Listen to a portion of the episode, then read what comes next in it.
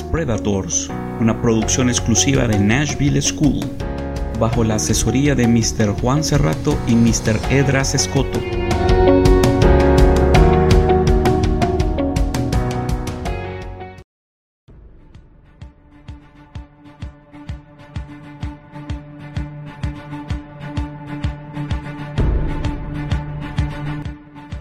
La tragedia del ballenero de Essex, que inspiró a Moby Dick, la épica historia de una ballena que logró hundir una embarcación e inspirar uno de los grandes clásicos de la literatura. Si una nube de saltamontes inunda los campos, el hocico de una gigantesca serpiente marina emerge del mar y un cometa atraviesa los cielos mientras aparejas un barco. El viaje de este pinta bastos, aunque no sea martes, en agosto de 1819, pese que los habitantes de la isla estadounidense de Nantucket habían oído hablar o jurado ver aquellos prodigios, ni los armadores, ni los marineros, ni por supuesto el capitán del ballenero de Essex dieron importancia a estos augurios. No en vano, el Essex había logrado fama de afortunados con sus lucrativos viajes, y todo parecía indicar que su buena suerte se mantendría durante el mando del recién investido capitán, el prometedor George Pollard. Realmente nadie podía prever lo que iba a ocurrir a los tripulantes de Essex. Nadie al verlos firmar el contrato supuso que aquel viaje pasaría a los anales de la historia de la navegación como uno de los más desafortunados. Y por supuesto, nadie en Nantucket sabía en el verano de 1819 que aquella travesía pondría la primera piedra de una de las obras más notables de la literatura universal, Moby Dick. Pollard reclutó una tripulación compuesta por un primer oficial, Owen Chase, un segundo, Matthew Joy, tres arponeros, 14 marineros poco experimentados y un grumete, el joven Thomas Nickerson. Con ellos partió rumbo al Océano Pacífico, donde esperaba encontrar un buen número de ballenas. Pero el viaje estuvo maldito desde el principio. Poco después de abandonar el puerto, fueron alcanzados por una tormenta y perdieron un par de balleneras, las barcas utilizadas para perseguir a los cachalotes.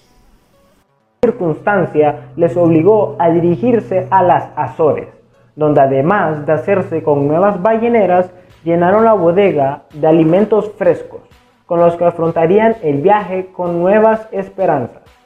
Poco les duraron, Tres meses tardaron en divisar una presa, y cuando quisieron cazarla, una compañera surgida de la nada destrozó una de las embarcaciones.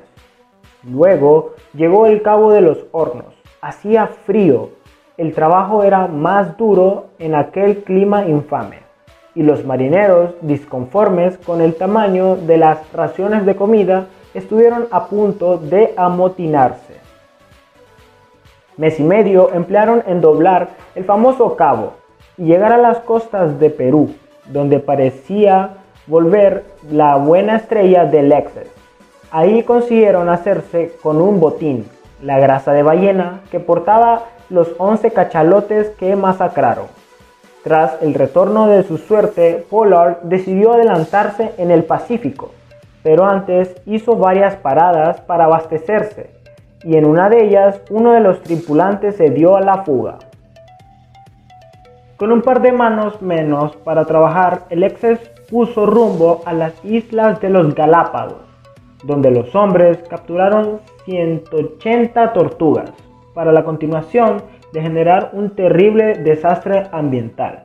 El marinero Thomas Campbell quiso gastar una pesada broma a sus compañeros prendiendo fuego a una senda y por accidente incendió la isla entera, acabando con todo rastro de vida en aquel pedazo de tierra. Los malos augurios seguían la estela del Lexes. Un infinito mes después de abandonar los Galápagos, el Lexes se había metido en un inhóspito Pacífico, pero sin divisar presa importante, hasta que llegó el 20 de noviembre de 1820, un inmenso banco de cachalotes apareció ante ellos, así que echaron las balleneras al agua y se lanzaron a la caza. En la mitad de la faena, la ballenera que dirigía Chase se averió y esto tuvo que regresar con sus hombres al barco para repararla. Mientras trabajaban feriblemente en los arreglos, el joven Nickerson divisó un gigantesco cachalote con una descomunal cabeza cuadrada repleta de cicatrices. Parecía observarlos con inquietante inteligencia. El titán estuvo quieto unos instantes antes de sumergirse, para aparecer poco después cerca del barco, tomar velocidad y embestir el casco, tras lo cual se zambulló de nuevo y pasó bajo la quilla. Aquello distrajo a Chase de sus ocupaciones. El primer oficial agarró un arpón, apuntó y dudó.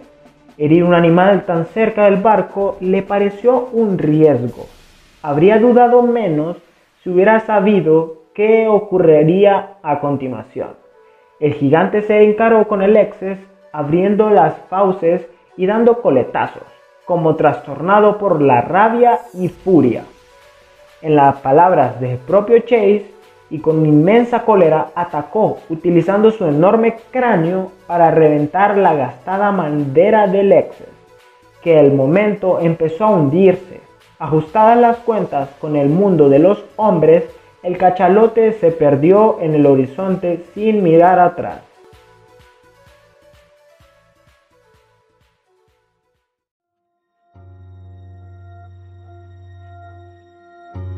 A la deriva.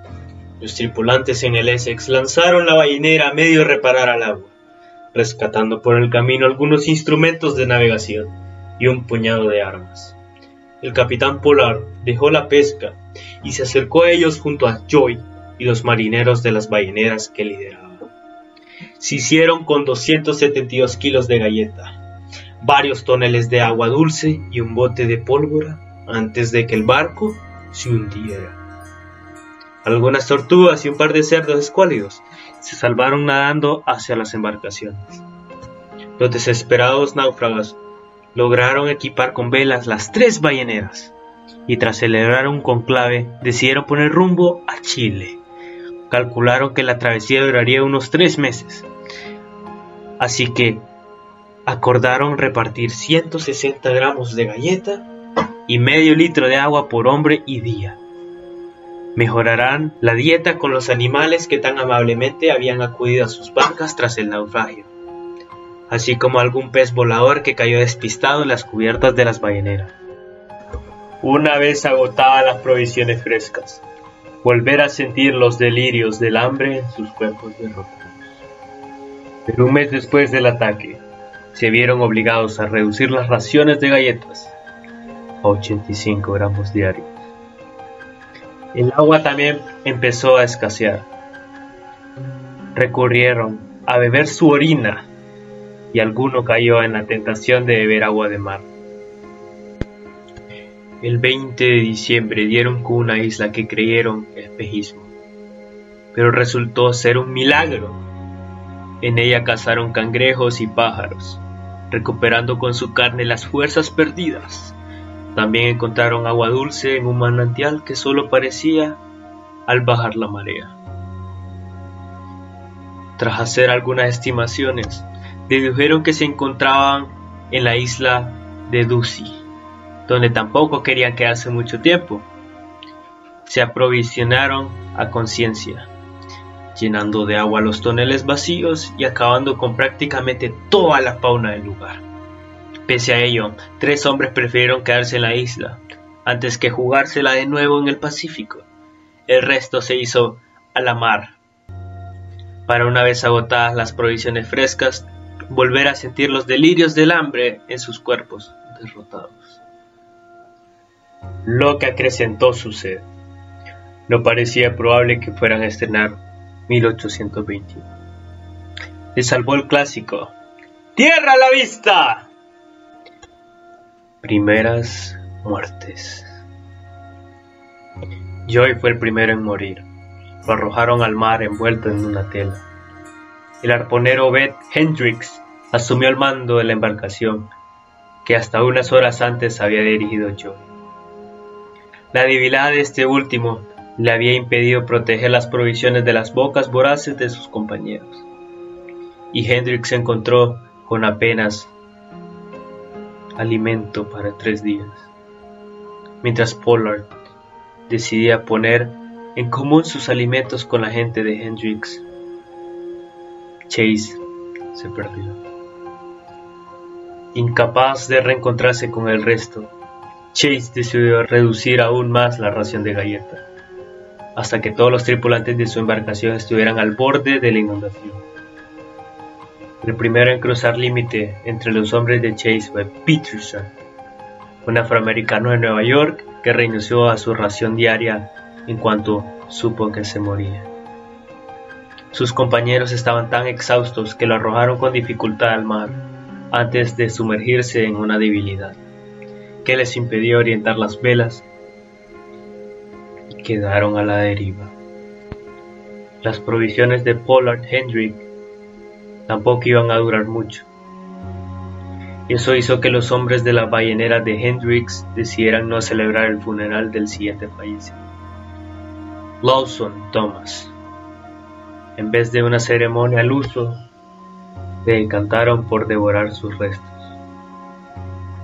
A los tres días harían lo mismo con Charles Shorter, que, a pesar de las energías suministradas por la carne de Thomas, no pudo aguantar. En la ballenera de Pollard, no tardó en producirse también una muerte, la de Samuel Reed. A aquellas alturas de la historia, nadie dudó lo más mínimo en descuartizar su cadáver y repartirlo entre todos los supervivientes. Aún así, los náufragos apenas eran capaces de dominar las naves, y Pollard y Hendrick acabaron perdiéndose de vista el 29 de enero de 1821. Poco después, los acompañantes de Pollard abrieron un debate, mucho más crudo que el de devorar humanos. Plantearon la posibilidad de un asesinato por sorteo que mantuviera vivos a los que perdieran una macabra apuesta.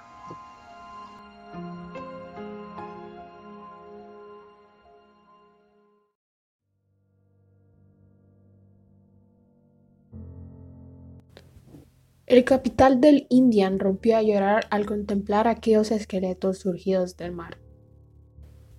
Pollard se negó, pero sus tres compañeros consiguieron convencerlo de sortear quién serviría de cena. El olor fue para Owen Coffin, de 18 años de edad y primo de Pollard. Muchacho, muchacho, si no te gusta tu suerte, le pegaré un tiro al primero que te toque. Parece ser que exclamó el capitán al conocer el resultado del concurso. Coffin, resignado, contestó que aquella suerte le gustaba tanto como cualquier otra, y se dejó matar. En los huesos. A finales de enero, a Chase y su gente únicamente les quedaba galletas para 14 días. Para colmo de males, cayó sobre ellos una tormenta durante la cual Isaac Cole se golpeó la cabeza tratando de arriar la vela accidente que le llevaría a su muerte. Sus compañeros dieron buena cuenta de sus restos y se dispusieron a esperar la llegada del próximo cadáver. Entonces divisaron una vela en el horizonte. Creyeron soñar, pero ante la duda remaron como demonios, arrancando a sus maltrechos cuerpos un esfuerzo casi mortal que los acercó al Indian, un barco que pasaba por ahí. Essex, barco ballenero Nantucket, gritó la boca seca de Chase al alcanzarlo. El capitán del Indian rompió a llorar al contemplar aquellos esqueletos surgidos del mar.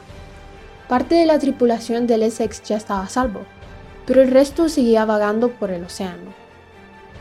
El 11 de febrero murió Barcy y Ray en la bañera de Pollard, reduciendo la tripulación al capitán y a Charles Ramsdale. Sorbiendo el tetano de los huesos de Ray, los encontró un barco a 300 millas del lugar donde habían sido rescatados Chase y sus compañeros. Tan absortos estaban que no se percataron de que el navío se les echaba encima hasta que, al alzar la vista, descubrieron sobre ellos los rostros aterrados de un grupo de hombres. fueron conducidos a Valparaíso, donde también estaban los otros náufragos rescatados, y desde ahí se embarcaron rumbo a Nantucket. Antes, sin embargo, enviaron una expedición en busca de los que habían permanecido en la isla de Ducie. El capitán del Constellation, Charles Goodwin Richley, encontró la isla, pero no vio signos de que el pedazo de tierra hubiera estado habitado alguna vez antes. Dedujo que los tripulantes del Essex podían haberse equivocado al identificar el lugar y el 9 de abril desembarcó en la cercana isla de Henderson. Ahí estaban, sanos y salvos los tres marineros. De Hendrix y los suyos nunca más se supo, aunque tiempo después se descubriría una ballenera cargada con cuatro esqueletos vagando por el Pacífico. El regreso. Los primeros supervivientes llegaron a Nantucket el 11 de junio, un par de meses más tarde llegó el capitán Pollard, a quien 1.500 personas recibieron en sepulcral silencio. Nadie le culpó de lo ocurrido, aunque la madre de Coffin jamás le volvería a dirigir la palabra. Pollard se embarcaría de nuevo poco después y a su tripulación se unieron Nickerson y Ramsdale. Pero la mala suerte perseguía a aquel capitán, que volvió a naufragar y aunque fue rescatado rápidamente junto a sus hombres, renunció a la vida del cazador de ballenas y la popularidad de que había gozado entre los suyos. Su historia, sin embargo, alcanzó fama mundial. El del Essex se convirtió en el naufragio más conocido desde principios del siglo XIX y despertó el interés de Herman Melville, quien inspirado por el relato escribiría Moby Dick. La universalidad de esta obra sepultó la tragedia de aquellos marinos, que al contrario de lo que ocurrió con los del mítico Pequod, tuvieron la desgracia de sobrevivir.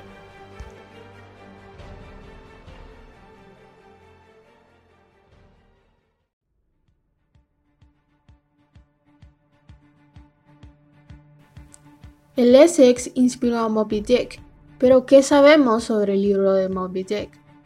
Sabemos que su autor fue Herman Melville y publicó esta novela en el año de 1851. Tiene 135 capítulos Moby Dick también se despliega en unas 800 páginas. Y como si fuera poco, la obra superó el límite de la narrativa y ha hecho una mano de rasgos del discurso poético, teatral e incluso ensayístico. Este libro empieza con 80 epígrafes, empezando con uno del Génesis y terminando con una canción ballenera. Todos los epígrafes están relacionados con el mar y las ballenas o el leviatán. Melville también presenta al inicio definiciones directas de diccionarios para la ballena y luego una tabla donde se muestra la palabra ballena en diferentes idiomas. Moby Dick también repasa las referencias literarias y simbólicas alusivas al poder, a la lucha entre el bien y el mal y a la lucha entre la razón y la locura. Todos estos aspectos que hoy en día se valoran como una genialidad fueron causa del rechazo y rotundo fracaso en las ventas de Moby Dick, mientras todavía vivía el autor, Herman Melville. Pero ¿por qué esta obra fue redimida en la historia y hoy en día se ha convertido en un clásico imperdible de la literatura? El preciosismo del detalle en la descripción del universo ballenero es verdaderamente sorprendente. Melville no solo se fundamentó en la investigación literaria, trabajó en su juventud en barcos balleneros de modo que ofrece un documento detallado sobre el tema. La realidad ballenera, tan épica como desconocida, es acompañada de un verdadero esfuerzo por dar cuenta de las naturalezas humanas y el pulso de sus pasiones individuales y colectivas. Esto ha despertado diversas interpretaciones simbólicas, religiosas y hasta políticas. Pero ¿cómo podemos interpretarla hoy?